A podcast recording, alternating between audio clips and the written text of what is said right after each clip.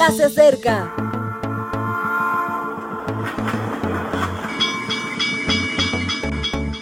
Partimos ya.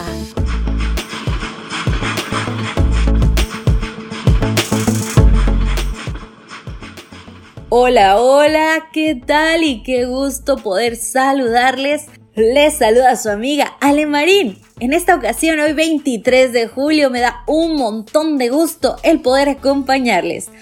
Hoy les estoy saludando desde Panamá y quiero mandar un saludo bien especial a todos nuestros hermanos que nos escuchan aquí en estas tierras tan bellas. Sin mayor preámbulo, comenzamos dando lectura a nuestro versículo bíblico de hoy. Mateo 12:34 dice, porque de la abundancia del corazón habla la boca. Querido amigo, este es un termómetro infalible. ¿Qué es lo que dicen tus palabras? Créelo, es lo que dice tu corazón. Continuamos con la temática carácter, ser como Jesús y disfrutar de la eternidad. Nuestro título, Brushing Espiritual. Me viene a la mente un alumno que tuve hace años. Había sufrido un accidente de tránsito y su asistencia a clase había sido muy irregular.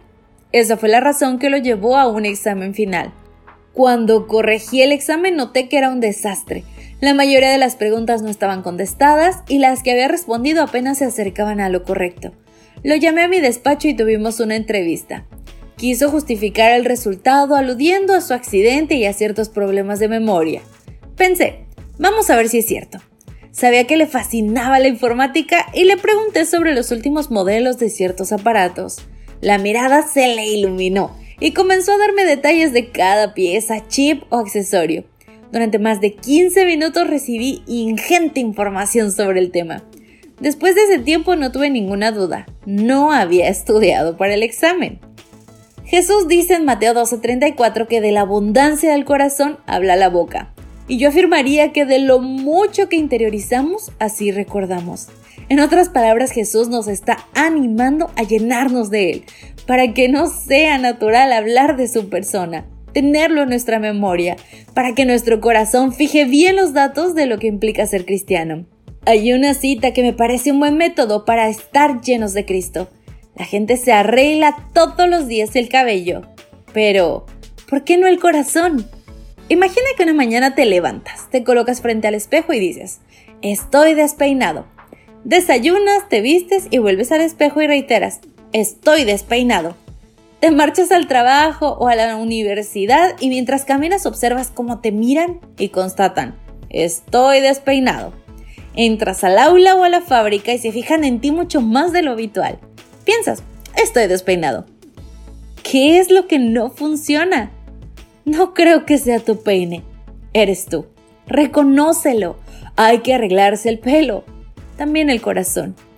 Quizás debas ir a una buena peluquería. Nadie como Jesús cortando las dificultades, haciendo brushing a los problemas o rizando las bendiciones, hasta que te cuelguen largos tirabuzones de gratitud. Ni lo dudes, Jesús es de lo más in. Te pone aceite capilar en el cabello y bálsamo en el interior de tu ser.